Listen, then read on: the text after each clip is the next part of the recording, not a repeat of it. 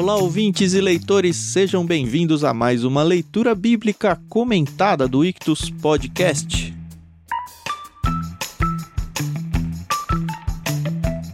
Eu sou o Thiago André Monteiro, arroba Vulgutan, e estou aqui com o Thiago Moreira e a Carol Simão para a gente conversar com vocês sobre o capítulo 33 do livro de Gênesis.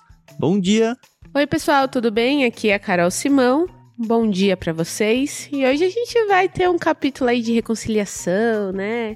Como é gostoso, né, ver parentes, amigos, irmãos, né, se reconciliando.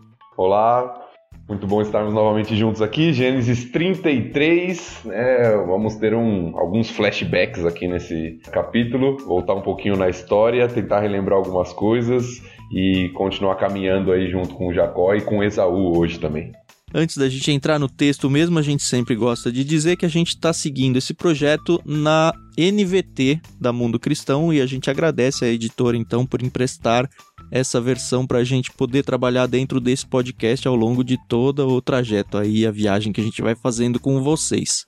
E fica já de início o convite para que você participe do nosso canal lá no Telegram, t.me leitura bíblica comentada.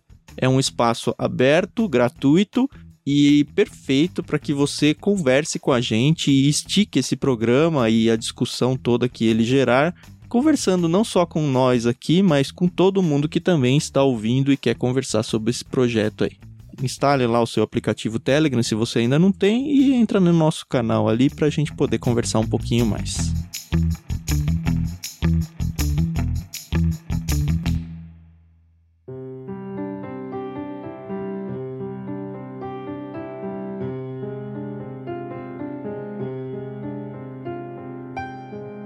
Quanto ao texto de hoje, a gente decidiu quebrar ele diferente do que é sugerido lá na NVT, tá? Tem uma quebra no finalzinho entre o 17 e o 18, mas a gente não vai seguir nessa quebra, pelo menos na leitura aqui. Mas a gente vai inserir uma quebra entre o 11 e o 12. Então a leitura de hoje vão ser dois blocos apenas, tá bom? Como a Carol tá meio dodóizinha, ela não vai fazer a leitura hoje para a gente poder ter a voz dela preservada para os comentários, tá bom? Obrigado. Você quer começar com a leitura, Tiago? Posso, vamos começar. Gênesis 33, versículos de 1 a 11.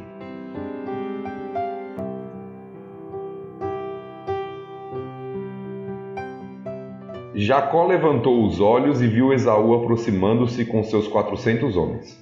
Assim, dividiu os filhos entre Lia, Raquel e as duas servas. Colocou as servas e os filhos delas à frente, Lia e seus filhos em seguida, e Raquel e José por último. Jacó passou à frente e, ao aproximar-se de seu irmão, curvou-se até o chão sete vezes. Esaú correu ao encontro de Jacó e o abraçou. Pôs os braços em volta do pescoço do irmão e o beijou. E os dois choraram. Então Esaú viu as mulheres e as crianças e perguntou: Quem são essas pessoas que estão com você? Jacó respondeu: São os filhos que Deus, em sua bondade, concedeu a seu servo. As servas e seus filhos se aproximaram e se curvaram diante de Esaú. Em seguida, Lia e seus filhos vieram e se curvaram diante dele, e por fim, José e Raquel se aproximaram e se curvaram diante dele. E o que eram todos aqueles rebanhos que encontrei no caminho? perguntou Esaú. Jacó respondeu: São presentes, meu senhor, para garantir sua amizade. Meu irmão, eu já tenho muitos bens, disse Esaú. Guarde para você o que é seu. Mas Jacó insistiu: Não, se obtive seu favor, peço que aceite meu presente. E que alívio é ver seu sorriso amigável é como ver a face de Deus. Por favor, aceite o presente que eu lhe trouxe, pois Deus tem sido muito bondoso comigo. Tenho mais que suficiente. Diante da insistência de Jacó, Esaú acabou aceitando o presente.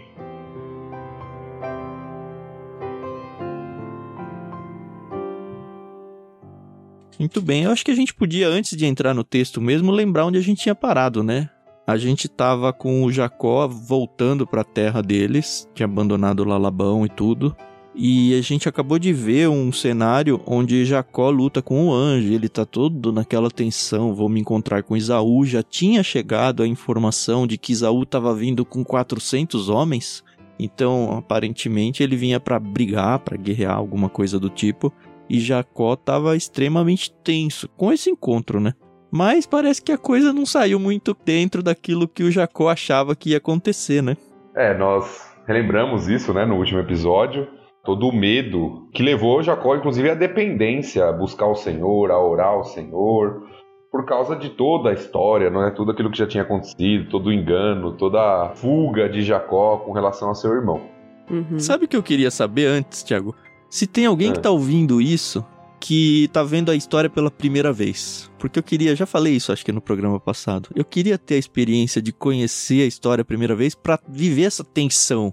E eu tenho visto que algumas pessoas que têm procurado a gente, principalmente lá no Telegram, alguns até em redes sociais, até meio que com vergonha de fazer perguntas, porque ah, eu sou novo, eu não conheço, e aí faz pergunta no privado. E aí algumas eu até falei, olha, vai lá no Telegram, vamos conversar lá, porque aí abençoa a vida de outras pessoas, né? E aí o que eu queria era justamente deixar esse incentivo para que você, mesmo que esteja lendo a primeira vez a Bíblia, converse com a gente lá, porque não é nenhum demérito, não é nenhuma vergonha, não é nada disso. É justamente para isso que a gente tem feito isso, para atingir todos os tipos de públicos. Aqueles que já leram a Bíblia mil vezes e aqueles que estão vendo a primeira vez. E eu queria muito enxergar nos olhos de quem está vendo a primeira vez essa empolgação. Então, deem esse presente pra gente, tá bom? Na uhum. verdade, eu, eu considero que isso deveria ser a nossa busca, né? Toda vez que irmos para o texto bíblico, ir com essa perspectiva de novidade. Uhum. Às vezes a gente, nossa leitura fica condicionada porque a gente começa a ler o texto e já pensa assim, não, isso aqui eu já sei. E aí, quando a gente faz isso, a gente não aprende com o texto. E eu já comentei isso. É muito comum pessoas que têm acompanhado o programa falar para mim: olha, eu nunca tinha visto isso. E é muito comum nós, ao lermos o texto, vermos isso também. Olha, eu nunca tinha reparado nisso aqui. Uhum essa leitura de tentar se enquadrar na situação, uhum. ver o que está acontecendo ali, mesmo que você saiba o desfecho da história, uhum. lê como se você não soubesse, para captar a atenção, sim. o ambiente, o que está acontecendo ali. Isso é muito importante. Ah, é. essa leitura mesmo agora eu fiquei toda arrepiada, né? Porque é muito legal ver como as escrituras se renovam, né? E eu achei muito bonito aqui a reconciliação entre os dois, né? Jacó possivelmente era muito mais rico que Isaú, e mesmo assim ele age como se ele fosse um servo, né? Ele se ajoelha, dá presentes, ele tem toda uma atitude assim que anos atrás jamais a gente veria isso da parte dele, né? Então a gente vê que o caráter dele também mudou bastante, né? É, mudou bastante, mas não mudou tudo o que precisava, eu acho. Ainda não. Ah, é, é constante, né? Tem uma tensão no texto. E quando eu fui lendo esse texto, eu fiquei meio até um pouco confuso. É, eu fiquei com o pé uhum. atrás até pelo Esaú o tempo todo, esperando uma facada. É. Mas para mim foi mais da parte de Jacó do que de Esaú. A gente vai comentar o texto, não vou pular partes aqui. Uhum. Mas Jacó, eu fico em dúvida se em alguns momentos ele tá sendo sincero ou se ele tá ainda tentando simplesmente conseguir o favor do irmão. Uhum para não uhum. se dar mal. Uhum. É, eu acho que tem uma oscilação aqui, uhum. pelo menos na minha interpretação, de Jacó, de confiar mesmo em Deus e, e ser sincero, e também um, um senso ali de proteção. Sim. Uhum. O que é natural, né? Mas a minha leitura é assim: o Jacó, ele continua sendo extremamente falso pra cá. E eu posso estar totalmente errado, tá? Porque mostra um abraço, mostra o choro dos dois mas eu não consigo tirar aqui 100% de mentira do Jacó. Ele sendo totalmente político, ele sendo. Até esse prostrar-se diante do Esaú, assim, eu acho que é muito resultado do medo e resultado de receio mesmo do que de verdade. O do Esaú eu tenho dúvida, o Jacó eu não tenho nenhuma. É, é isso que eu tô falando. Mas eu posso estar muito errado, porque o texto não dá nenhum indício de que o Isaú não estava com o coração transformado. O que fica essa tensão de verdade é como você falou, né? É o Jacó. É, eu acho que tem honestidade, mas eu acho que tem um pouco de pé atrás ainda. Eu acho assim que se o Isaú ele não tivesse agido como ele agiu, Jacó também não teria agido como agiu, né? Então, se o Esaú tivesse vindo pronto para guerrear, possivelmente o Jacó entraria nessa, Mas né? lembra que o Jacó tá lesionado aqui, né? Ele acabou de estar tá manco. Se Esaú viesse para guerrear aqui, eu acho que toda a estratégia de Jacó tem esse pressuposto. Jacó não teria como resistir. É, Por mais que é. ele tivesse muitos rebanhos, Esaú tá indo com um exército. É. Uhum, São 400 é. homens, 400 guerreiros praticamente uhum. ali, né? Provavelmente. Eu acho que esse é o medo de Jacó, inclusive. Ele vem uhum. com um uhum. exército e eu não tenho como. Tem como fugir agora. Eles já estão Uhum. aqui, tô com um rebanho, tô com criança, não tem como eu sair correndo e fugir. Então eu tenho que tentar, de alguma forma, conseguir o favor dele. Agora sim, eu tenho uma dúvida, queria muito que vocês me respondessem. Obviamente que a gente tem estudado aqui a vida de Jacó e a gente sabe que ele, né, não era uma assim, flor que se cheire, né? A impressão que eu tenho dele é que ele sempre tentou conquistar as coisas não através de presentes, mas através de coisas. Por exemplo, ele conquistou a primogenitura com uma refeição. Ele conquistou as esposas com trabalho. E agora ele quer conquistar o irmão com um rebanho, né? Com gado, enfim com presentes, né? Então, essa é uma impressão que eu tenho, que ele sempre tá, opa, mas eu vou te dar isso daqui, então me dá isso aqui, entendeu? Sempre barganha a vida dele, né? Isso, barganhando, essa era a palavra que eu Uhum. queria. Eu tenho essa impressão, entendeu? Que ele tá sempre querendo barganhar, inclusive com Deus. É uma impressão que eu Uhum. tenho. Eu acho que é bem legítima mesmo. Acho que é bem do caráter dele isso. Aliás, Carol, gostei muito. Ah. Eu tenho várias bíblias de estudo, né? E a única que mencionou o que eu vou falar aqui é a bíblia de estudo da NVI. Então recomendo realmente que cada um tenha quantas puder. Sempre bem-vindo, né? Mas olha só que interessante um- uma entrada que tem aqui nessa... No versículo 11 ele menciona, mas a palavra ela aparece várias vezes que o Tiago já leu, inclusive. Aham. No original, a palavra aqui traduzida por presente é a mesma traduzida por bênção em 27:35. O autor de Gênesis tinha consciência da ironia presente no reconhecimento por parte de Jacó de que a bênção pela qual lutara provinha de Deus. Na última tentativa de manifestar reconciliação com Esaú, Jacó, em certo sentido, devolveu a, entre aspas, bênção que furtara do irmão pagando-a com parte das bênçãos que o Senhor lhe dera. Eu falei, olha que legal, mais uma palavra aí que a gente come bola na tradução, né? É. Uhum. Tem algumas coisas relacionadas a isso nesse capítulo. Não só a palavra, Uhum. né, a palavra bênção lá, aceita o meu presente, literalmente é aceita a minha bênção, Uhum. que é a mesma palavra que Isaac usou para abençoar Jacó, no caso, né?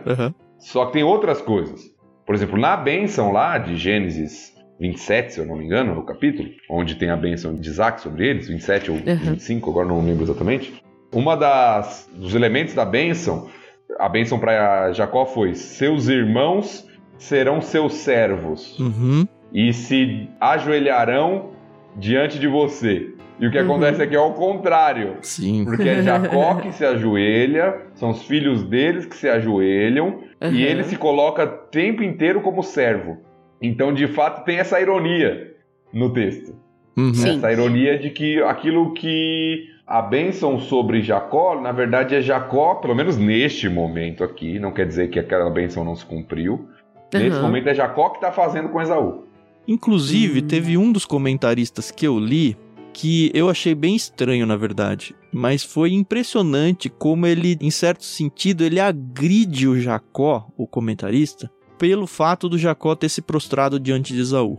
Ele acredita isso como falta de fé, como contrário ao que ele deveria ter feito, que ele nunca poderia se colocar diante de Esaú porque ele que era o primogênito.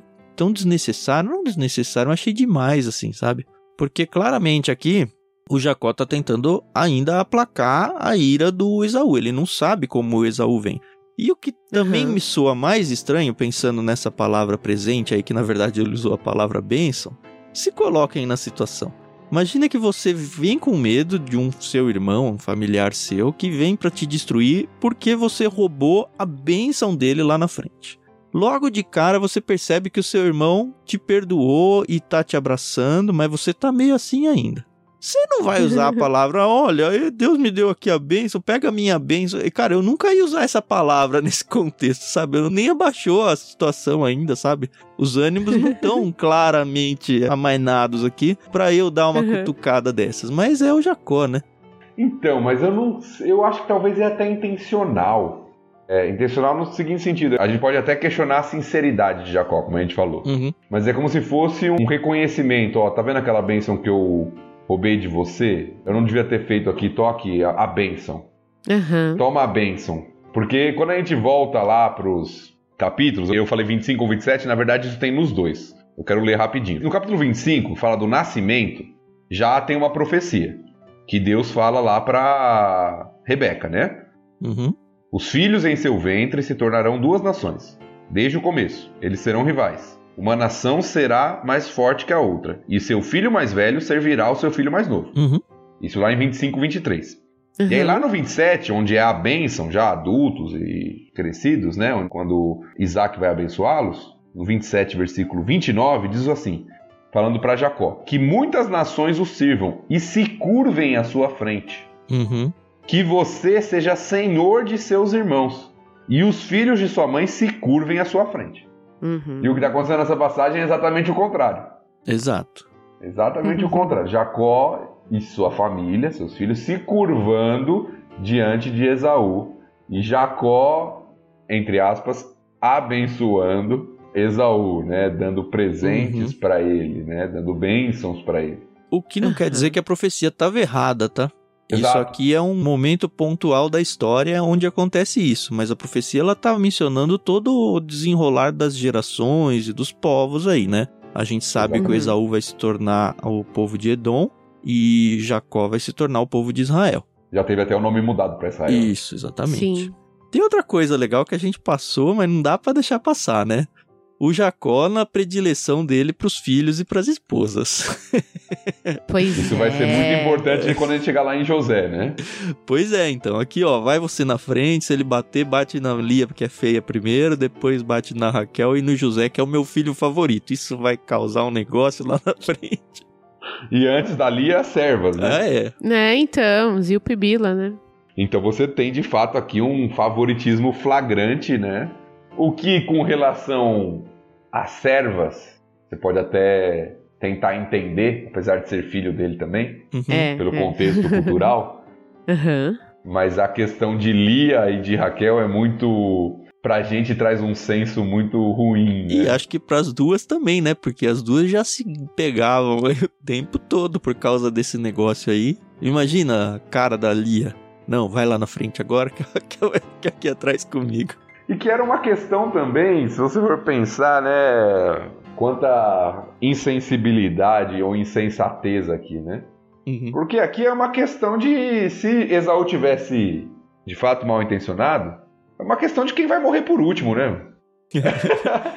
Porque Esaú Né? com 400 homens, pra pegar criança, rebanho, ele vai passando por cima de todo mundo se ele quisesse. É. Pois Então é é. uma questão, não é, não é nem de proteção. É claro, ele tá pensando em proteção. Vou deixar Raquel e José o mais longe possível. Se eles verem que estão atacando, corre. Mas não, não vai funcionar muito, entendeu? Aham. Eu lembrei de uma coisa agora, não tem na Bíblia, eu acho que seria abusado da nossa parte tentar impor isso pro texto, mas o Jacó passou agora há pouco por uma situação mais ou menos parecida, que foi quando o exército do Labão correu atrás dele. E no cenário lá que a gente já viu, o Labão estava indo realmente para atacar. E Deus não deixou. Deus veio antes para Labão e falou: Ó, Labão, sossega o facho aí, não é para você fazer nada contra o Jacó. Não dá, e nem quero afirmar isso, porque acho que não foi o que aconteceu mesmo, de tentar propor que Deus tinha encontrado com Esaú antes para alertar ele: olha, não agrida Jacó. Porque eu acho que o encontro responde muito isso, né? O Labão ele veio falando: olha, Deus veio conversar comigo, você fez isso, isso, isso, e meio que atacou Jacó verbalmente ali. Mas o Esaú não tem nada disso. O Esaú vem chorar com ele, vem abraçar, vem chorar, vem pronto com o coração até para recusar esses presentes, essas bênçãos aí que o Jacó dá. E ele acaba Uhum. meio que aceitando só porque insistiu muito. O que é diferente, por exemplo, de quando teve a compra do campo lá em Macpela, do túmulo lá, para Sara, onde fica aquela conversa de não, pega aí, a gente pode te dar esse terreno e a gente já explicou isso que lá no caso era uma negociação. Eu acho que aqui não foi um ah, eu quero presente, mas deixa eu recusar, sabe? É quando você visita a casa de alguém, ah, você não quer uma sobremesa a mais? Ah, não, tudo bem, eu tô bem. E aí você, na verdade, tá esperando a pessoa insistir. Acho que não, o não tava querendo receber mesmo, eu acho. Eu acho que a gente não pode tirar de perspectiva, porque a gente está lendo o texto, por mais que a gente já tenha comentado isso, às vezes a gente esquece, né? Passando de um capítulo para o outro. Que passaram pelo menos 20 anos aqui, né? É, Aham. Aham. É. Tem a força do tempo aqui. Sim. Poxa, Esaú, ok, teve todo aquele conflito, né? Promessa de matar o irmão por causa da bênção que foi roubada e tal, mas passaram 20 anos. Esaú talvez nem notícia teve de Jacó. Lembra que a gente não está numa sociedade que tem fácil comunicação, uhum. né? Não mandou um WhatsApp uhum. lá para saber como tava. E... então talvez ele nem teve mais notícia de Jacó, não sabe como tá o irmão. Esaú tem um exército de 400 homens com ele, ou seja, provavelmente é um homem rico. Sim. Né? Uhum. Bem estabelecido já, resolvido em sua vida. Ele não precisa agora roubar alguma coisa de Jacó para fazer valer a benção dele. Parece que ele tá bem. Ele vai se tornar uma nação também, né? Não dá Sim. pra uhum. pensar que ele é um pobre, necessitado, nada assim. Apesar da gente ver que vai ser uma nação inimiga de Israel, mas falando humanamente falando, aqui, seus rebanhos, pensando em bênção material, ele tá, parece que resolvido. Uhum. É, ele ainda fala, né? Guarde para você o que é seu, eu já tenho muitos bens, né? Então... Exatamente. Uhum. E ó, pra você rejeitar, né, realmente é que você tem que ter muito, é né? Porque era uma bastante coisa, né? Era tipo 550, era isso? É, mas que se fosse Labão, tinha aceitado de bom grado, né?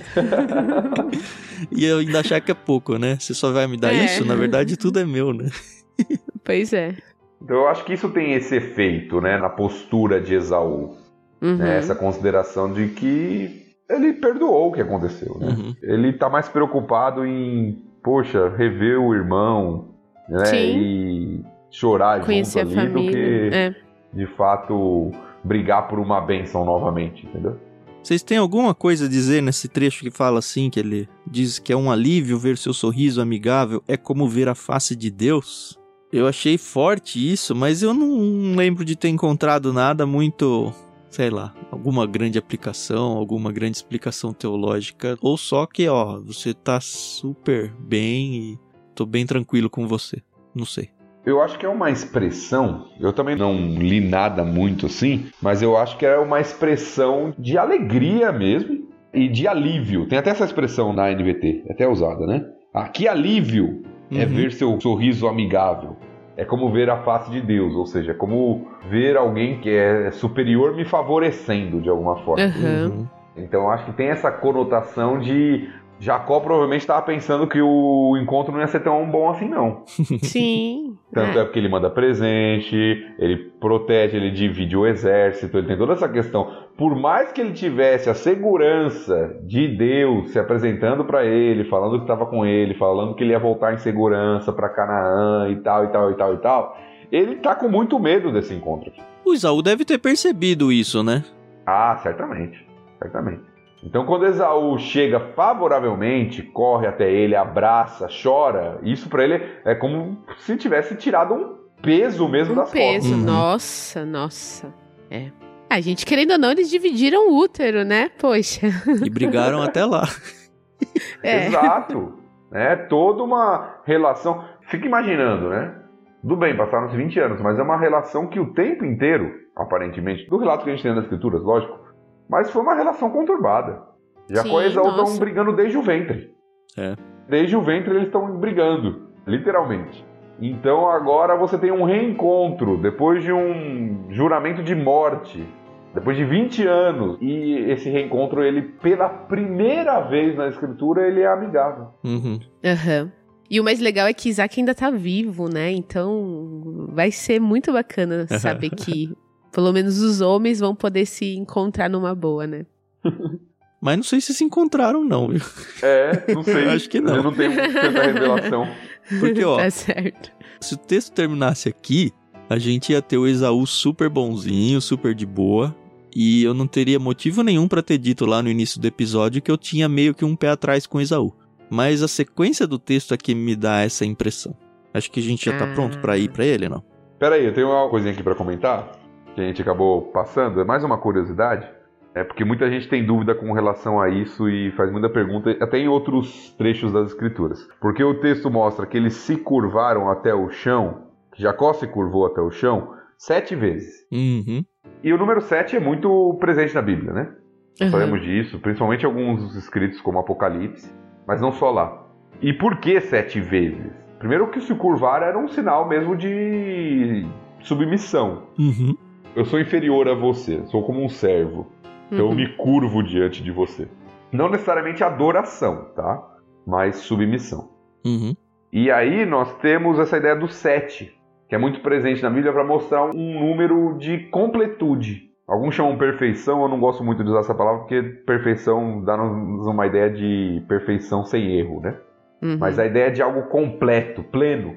Uhum. E não era exclusividade do contexto bíblico. Eu li um comentário, aquele comentário que geralmente eu, eu uso, histórico-cultural, ele mostra que nos textos egípcios os servos também se curvavam sete vezes diante do faraó. Uhum. Eu acho que a Bíblia arqueológica menciona isso também, a questão de Então. sete vezes, que era costume mesmo e Era um, um número simbólico no Antigo Oriente, que demonstrava essa ideia de algo sendo feito de maneira completa. Uhum. E sabe uma coisa legal de sugerir até que as pessoas façam? Porque a gente lê e passa. Ah, se curvou sete vezes, ok. Mas faz aí, né? Se ajoelha e se curva sete vezes pra você ver o quanto que é fazer isso sete vezes, né? Não é pouco, né? É, ainda mais pensando que ele não era mais um jovenzinho, né? É, e tava, E tava machucado. né? É verdade. É. E aí o que me chama a atenção do outro lado da questão é a reação de Esaú. Porque enquanto o irmão se prostra sete vezes, o texto mostra que Esaú corre ao encontro de Jacó, o abraça e o beija. Uhum. Sabe qual é o texto que me vem imediatamente à mente quando eu leio essa expressão aqui? A Carol acho que sabe, né? Eu não consegui Do lembrar. filho pródigo? Exato, texto do filho pródigo. Ah, eu não cheguei nessa, não. Que é a mesma atitude do pai. O Aham. filho chega numa postura de servo. Aham. Ó, eu não sou digno de ser chamado seu filho, me trata como um dos seus servos e tal. E o pai corre para abraçá-lo e beijá-lo. É a mesma atitude Que que legal. nós temos lá na parábola do filho pródigo. E o que isso revela? O que essa atitude de Esaú revela? Primeiro, o que a gente vê, a gente já falou, né? Um, um coração que aparentemente perdoou o irmão e que está querendo reconciliar, mas até uma postura de humildade, porque pra gente correr ao encontro de alguém quando você está com saudade da pessoa é comum. Uhum. Aham. Na cultura do Antigo Oriente, um homem não corria. Não era atitude digna de um homem correr, era humilhante Aham. para um homem correr. Tanto é que quem corria eram os servos. Sim. Hum, Um homem, um senhor, ele geralmente tinha aquelas vestes longas, o que até impedia a corrida. uhum. E um Ah. servo, quando ele tinha que correr, ele tinha que cingir, né? É a expressão usada. Ou seja, ele amarra a túnica para que ele fique livre para correr, para fazer suas atividades. Um senhor, geralmente não. Ele tinha aquela veste bem comprida, por quê? Porque ele não precisa correr. Ele não precisa trabalhar no sentido. Ele é o senhor. Eu queria ter Sim. trazido isso daí naquele episódio em que o Abraão encontra os anjos e ele corre pra preparar tudo. Lembra? A gente mencionou muito a parte da corrida, mas eu não sabia dessa parte aí que os servos que corriam e os senhores não. Sim. Muito legal. Então, você tem aqui uma postura de Esaú de abraçar o irmão, não de aceitar a posição do irmão de servo e ele de senhor. Uhum. Não, ele vai, ele corre, ele abraça, eles choram juntos. Então eu vejo aqui sinceridade de Esaú Uhum. É, sim, nessa sim. relação, né? E é interessante pensar também que pra gente a gente tá lendo e a gente conhece a história, né? Mas como a gente falou, passaram-se 20 anos e a pergunta de Esaú pra mim é muito simbólica no versículo 5. Quando ele pergunta quem são essas pessoas que estão com você, ele nem conhece, né? É, É. Ele não conhece os sobrinhos, né? Ele não conhece a As família cunhadas. de Jacó. Então é, é um encontro ali realmente surpreendente, né? Uhum. Aham. Mas vamos ver se até o fim do episódio vocês vão me dissuadir da minha. Ai, ai.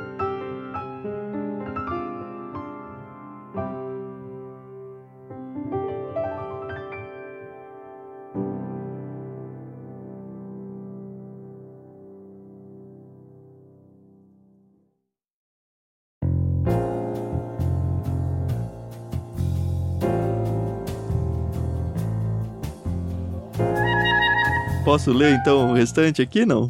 Agora eu acho que sim. É a partir do 12, né? Isso. Isso.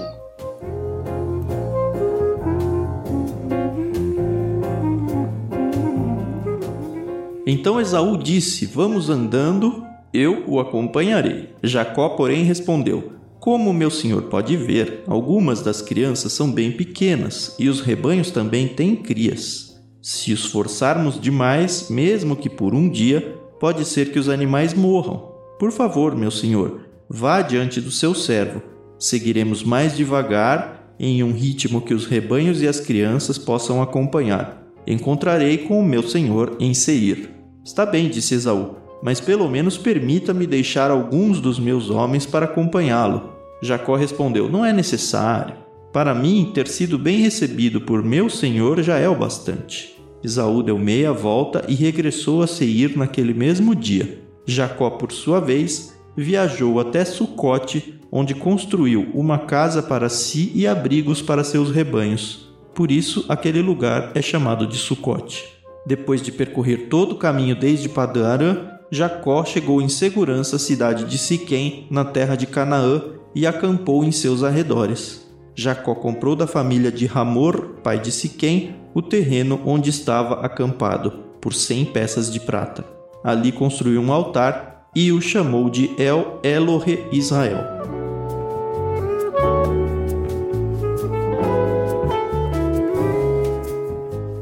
Tem duas coisas que dá para pensar aqui no Isaú, e eu de fato não consigo ler qual das duas é. Uma é, eu tô super bem com meu irmão agora, e eu quero mesmo que ele vá para minha casa ali em Seir, e quando o Jacó recusa, ele realmente de coração, olha, vou deixar essas pessoas aqui, porque se você tiver algum problema ou precisar de alguma proteção, alguma coisa, eu te consigo ajudar. Ou não. O Isaú ainda tá com meio pé atrás e olha, eu quero ter uma desculpa para ficar perto aqui, porque qualquer coisa ainda dá tempo de eu me vingar. Eu não consigo ler os dois, sabe? Me decidir entre os dois. Não consigo. Bom, eu vou ser muito romântica aqui. Eu acredito que ele realmente deixou para trás o passado. E tá só querendo ajudar mesmo. É, eu prefiro olhar com esses olhos. Não sei se é a interpretação correta, mas é a que eu tenho por enquanto. É, eu não lembro de nenhum texto bíblico que resolve essa equação, né? Não, nesse ponto pelo menos não. Nós temos textos bíblicos que vão falar, a gente até já leu lá no texto da primogenitura, que vão mostrar Esaú como alguém que é perverso, né? como uhum. alguém que não uhum. considerou o Senhor, e uma série de coisas. Agora, nesse texto exatamente, que eu me lembro também não. A minha leitura, até pelo que aconteceu anteriormente, o que a gente acabou de falar, é que Esaú não estava querendo fazer mal para Jacó. Se ele quisesse, eu acho que ele já teria condição de ter feito. Uhum. Essa é a minha leitura. Agora, é fato para mim, para mim o texto deixa isso claro, que Jacó ainda tem medo. Não acreditou Sim. muito na desculpa do irmão. Se ele tem razão ou não, se ele percebeu alguma coisa ou não, o texto não nos apresenta com clareza. Mas Jacó, ele ainda, ele não, ok, nos reconciliamos, tá bom, mas toma o seu caminho que eu vou tomar o meu, entendeu? Sim, mas então sim. ele não fala, toma o seu, eu vou tomar o meu. Ele não, fala, ele vai fala, que eu vou te faz. encontrar. Então, cara, não condiz. É assim, condiz com o Jacó, não tem jeito. Mas. não condiz com o que deveria ser, sabe? Ele ficou com medo de falar: Ó, oh, eu não quero ir pra sua casa, mas vai embora porque eu vou fugir. Foi isso que ele fez. Ele fugiu de novo, né? O que a maioria dos comentaristas que eu li falam é que ele enganou o irmão mais uma vez. É, como um bom Jacó, né? Que é aquela luta, né, que eu falei, né, aquele aparente contradição. O que a gente olha para Jacó e fala assim, é, Jacó é muito inconstante, mas é o que acontece com a gente. Ah, Deus promete que vai estar tá sempre conosco, por causa disso a gente não precisa temer, não precisa ficar ansioso. Mas quando vem uma circunstância, a gente fica. É. Muitas vezes. E é o que está acontecendo com Jacó. Deus já prometeu para ele, Deus já falou com ele que ele vai voltar em segurança. Mas ele não está seguro com o irmão ali. Uhum. Ele tem um irmão com 400 homens, com um exército, um irmão que tinha prometido matar ele. Ele tem medo. Ah, vai que ele relembra, fica com raiva e. Ah, vai que a gente gera uma nova rixa que volta tudo. Exato, né? Já passou por essa experiência, né, lá com os filhos de Labão. É, e a gente tem um background aqui só de brigas, né? Porque que não ia começar de novo? Exatamente. Então parece que Jacó tem medo. Então, olha, legal, poxa, recebeu bem, não matou a gente, mas não vamos ficar muito tempo junto não para que não, não tenhamos problemas, né? então eu acho que é muito mais uma fuga de Jacó e um medo de Jacó do que uma postura de Esaú. Essa é a minha leitura. Uhum. Mas pode ter acontecido. É. Eu me pergunto o que, que o Esaú ficou pensando quando ele chegou lá em Seir, e cadê o Jacó? Cadê o Jacó? Que não chega. Na cabeça dele é maldito Jacó ou ai ai esse Jacó, viu? Não muda nunca. não dá para saber. Pois é. Mas aparentemente eles não se encontram mais, né? Acho que vão se encontrar só na morte do pai, se não me engano. Pelo menos o que a gente tem de relato bíblico, se eu não me engano, também é só lá na morte do pai agora. E não brigam uhum. lá, né? Que bom. Vamos respeitar o luto. Não, porque o Isaú tinha prometido que ele ia esperar o pai morrer para se vingar. Vai saber, né? é verdade, o pai não morreu ainda, né? É. Passou tanto tempo, o Isaac velhinho ainda não morreu, é verdade. Ele dá as desculpas, né? Olha, tem um filho pequeno, os rebanhos têm filhotes aqui, então vai você na frente, a gente se encontra lá em Seir. Porque se Esaú tá sendo sincero, se Esaú está sendo sincero, tô partindo desse pressuposto. Uhum. O que Esaú, na verdade, está oferecendo para Jacó é companhia e proteção. Sim. Mesmo em deixar os homens lá, né? Isso. Primeira proposta dele, ó, vamos andando, vamos junto, a gente vai caminhar junto agora. Vou acompanhando você. Tô com meu exército aqui, 400 homens, é, eu vou te acompanhando na sua jornada. Aí Jacó fala: Não, pode ir, eu não quero te atrasar, tenho um filho pequeno, se eu correr muito, os rebanhos vão morrer, né? Usa toda aquela desculpa. Aí Esaú fala: Não, tá bom então, então vou deixar uns homens aqui com você para te acompanhar, para sua proteção, para te acompanhar na sua caminhada. Aí ele, não, não precisa, a gente se encontra ali na frente. É porque ele já sabia que não ia pra ir, né? Se tem as pessoas ele já ali. estava certamente é. com a intenção de não ir. Né? Então ele fala, não, não precisa, né? Qualquer dia a gente se vê, a gente marca um encontro. Né? Aquela desculpa de, ah, passa lá em casa, né? Se você não quer. É, vamos marcar. É, depois da pandemia marcar, a gente marca.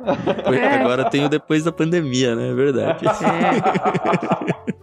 Mas assim, eu não tô com nenhum mapa aqui, não sei se pro pessoal também fica essa questão. Sucote e Seir são opostos? São. É, então fica claro, fica claro. tem um comentário aqui. Eu não sou tão bom de geografia bíblica, não é minha melhor área, mas tem um comentário na própria Bíblia de Estudo da NVT que diz o seguinte: Jacó novamente enganou o irmão, indo na direção oposta, para Sucote. então a gente se encontra isso aí. Aí quando o irmão vai, ele vai pro outro lado. é que ele já sabia que a Terra não era plana.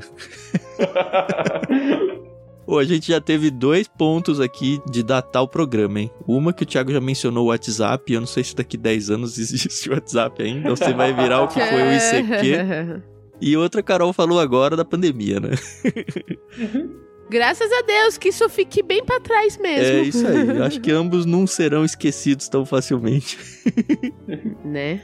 E entrando nessa segunda parte que a gente não quis destacar do texto aí, que é quando ele vai lá para todo o caminho, desde Padarã, Jacó chegou em segurança, cidade de Siquém, aí ele já tá perto da onde realmente Abraão ficava. Se você for olhar num mapa, num atlas bíblico aí, você vai ver que tá tudo muito perto ali já na terra de Canaã. Acampou nos arredores e comprou mais um terreno. Esse aqui é um texto que também a gente poderia ter trazido quando a gente questionou o preço do campo lá de Maquipela. Lembra quanto que ele tinha pago lá, não? Nossa. Foram não 400 peças de ah, prata. Uhum. E era um campo com uma caverna, né, que acabou sendo a sepultura. Aqui uhum. não dá para dizer no texto, mas aparentemente é um espaço maior, né? Porque comprou para quê? Comprou para acampar. Não dá para saber o tamanho do terreno, mas eu tendo a acreditar que é um tamanho maior do que o outro. A região é muito próxima, a época é muito próxima e custou um quarto, né, do preço. Pois é. É, eu não sei se é exatamente um quarto, Thiago. Por quê? Ah, o preço, está falando? Esses 100 peças é. de prata? Porque eu, eu, li alguns comentários que aqui ele usa literalmente são 100 quesitas. E esse quesita não se sabe exatamente o valor. Uhum. Não se sabe hum... o peso mais, né? Por isso que isso. acho que a contagem é em número de peças. É, então é uma tentativa de estimar. Eu não sei se é a mesma medida dos uhum. 400 lá. Certo. Não, o que eu quis trazer é porque a gente tentou fazer a comparação com o livro. Quem que era? era não era Jeremias? Qual que foi o livro que a gente levou? Algum dos profetas que a gente levou que falou, ó, é um pouquinho antes do exílio. Talvez seja Jeremias. Oséias, talvez. Não me lembro. Enfim, voltem lá no episódio lá atrás e lembrem qual que era o profeta que a gente falou, ó, veja só como foi caro. Lá no livro tal, mostra que uma compra aconteceu com um valor muito menor. Só que lá a gente tem um salto de época, um salto de localização, um salto de contexto. aqui que eu quis dizer é muito mais próximo do que Sim, esse outro sim. salto. Sem dúvida. Enfim, o fato é que aqui tem a segunda grande propriedade aí, não sei se grande, né, mas tem aí a segunda propriedade sendo comprada na Terra Prometida pela família aí, pelo clã, família ou geração aí de Israel. A propriedade é muito importante porque a ideia da propriedade é de você fixar um local. Uhum, Então Jacó está voltando para a terra prometida. Deus falou que ele iria para lá em segurança, que ele Uhum. voltaria até lá e está estabelecendo residência lá. Uhum. Isso é muito importante para a história de Israel e para as promessas que Deus fez para os patriarcas, né? Agora, o que me chama muita atenção é quando eu disse lá no começo do episódio que a gente teria alguns flashbacks, é que esse texto é como se a história estivesse recomeçando. sim, Porque se a gente voltasse lá para Gênesis 12, a chamada de Abraão, onde tudo começou, tudo começou, eu digo, a história dos patriarcas e de Israel. né? uhum, Uhum. Se for lá para Gênesis 12, versículo 6 diz o seguinte, ó. Abraão atravessou a terra até Siquém, mesmo local, certo? sim, É, Certo. onde Jacó está chegando aqui, Siquém. Onde acampou junto ao carvalho de Moré. Naquele tempo os cananeus habitavam a região. Então o Senhor apareceu a Abraão e disse: Darei essa terra a seus descendentes. Abrão, ainda Abrão, né? não é nem Abrão. Abrão construiu um altar e ali o dedicou ao Senhor que lhe havia aparecido. uhum, Então o que está acontecendo com Jacó é exatamente o que aconteceu com Abraão lá no início, quando Abraão foi chamado por Deus para ir para Canaã. Ele sai da sua terra, Abraão chega em Siquém, Uhum. se acampa, constrói um altar de adoração ao Senhor. É exatamente o que Jacó faz aqui. e na mesma região, né? Jacó chega em segura na cidade de Siquém, acampa nos seus arredores, só que aí ele já compra um terreno e ele adora. Ele constrói um altar ao Senhor. Uhum, Então você tem uma relação aqui desse retorno ao que o avô fez lá no comecinho, quando Deus o chamou. A gente viu também que Isaac também construiu o altar, então é algo dos patriarcas mesmo, né? Da Uhum. adoração dos patriarcas. Mas esse texto ele é muito semelhante. É como se o autor tivesse voltando, ó. Lembra lá Gênesis 12 aqui, ó, Jacó tá voltando a esse ponto. uhum. Tá novamente no mesmo lugar, tá novamente adorando ao Senhor nesse local. Então parece que Jacó aqui, entre aspas, né, se torna Abraão. Não, mas acho que é muito isso. Mas é interessante, porque vai aparecer um personagem novo, já apareceu, que vai ser muito importante pro capítulo próximo. E o próximo capítulo, ele é meio que um pop-up, né? Na história principal. Acaba não sendo, mais pra frente tem alguns desdobramentos, né? Mas a gente foge um pouco pra uma personagem nova. E aí depois volta pro clã de. Aliás, nunca deixa de ser, né? O clã de Jacó e barra Israel aqui. Mas eu, eu entendo que é um capítulo que foge um pouquinho da linha central da história. É um capítulo terrível, né? A gente vai ler semana que vem no próximo episódio, mas é um capítulo bem duro. É verdade. Mas aí aparece o nome de Deus mais uma vez e é muito importante porque acho que pela primeira vez o Deus de Abraão e o Deus de Isaac é chamado de o Deus de Jacó, no caso Israel, Jacó. né? Ele se apropria de, olha, a partir de agora é o Deus de Israel. Meio que talvez até como uma resposta àquela quase barganha com Deus, que Deus falou: vai, você vai voltar, e aí ah, quando voltar eu vou construir um altar, meio que um pacto que você me paga no futuro, né? Chegou esse futuro. É verdade, Jacó está cumprindo uma promessa. Se o Senhor me levar em segurança, me trazer em segurança, eu servirei ao Senhor. O Senhor será o meu Deus, né? O Senhor será o meu Deus, exatamente. E aqui ele passa a ser El Elohe Israel, que significa Deus, o Deus de Israel. El, Deus, é, Elohé, né, o Deus de Israel. né? então você tem o próprio Israel agora, chamado assim por Deus, o próprio Uhum. Jacó, assumindo isso. O Senhor é o meu Deus. Ele cumpriu e eu estou cumprindo a minha parte aqui também. Né? Ele é o meu Senhor, ele é o meu Deus, eu vou adorá-lo. Então, parece ser um ponto marcante também na história Uhum. de Jacó aqui. De Uhum. assumir definitivamente a adoração ao verdadeiro Deus. Como agora não é mais do meu avô, do meu pai, é meu. É isso. É, porque toda vez anterior que ele falava era o Deus do meu pai Abraão, meu pai Isaac. Ele sempre mencionava aos antecedentes, né? Agora é o Deus de Israel. E é o que vai pegar mesmo, né? Daqui pra frente é o Deus. Sempre vem Deus de Abraão, Isaac e Jacó, de Israel. E é o nome que vai ganhar proeminência aqui, de fato, é Israel. Aliás, essa questão do nome de Israel, eu acho não confuso, mas curioso. Quando a gente vê Abrão se tornando Abraão, a Bíblia vem Abrão, Abrão, Abrão, Abraão. E aí é só Abraão. Isaac não muda de nome, mas o Jacó demora tanto para virar só Israel, né? Já falou, ó, vai mudar o seu nome no capítulo anterior que teve a briga lá com o anjo. Ó, agora você vai ser Israel. Nesse aqui termina com ele falando, ó, é o Deus de Israel, mas o relato todo foi com o nome Jacó. No capítulo próximo vai abrir com a filha do Jacó. É muito lenta essa transição de nome. Eu não sei se isso quer dizer alguma coisa ou não, mas sempre foi um negócio que me incomodou. Minha impressão é que é proposital dos autores bíblicos e isso perdura. Até no uhum. Novo Testamento, quando vai falar de Jacó no Novo Testamento, usa Jacó. E eu acho que é intencional para não confundir a pessoa com a nação.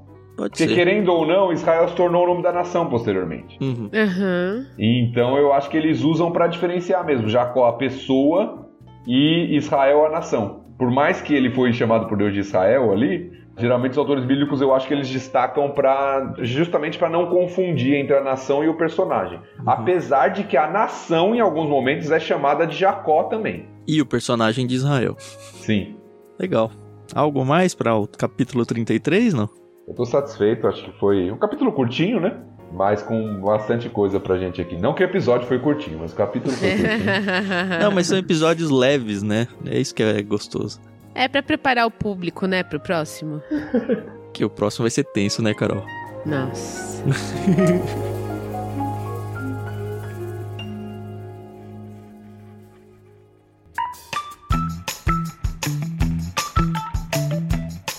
Tá bom, vamos aguardar, deixar a audiência aí na expectativa do que virá.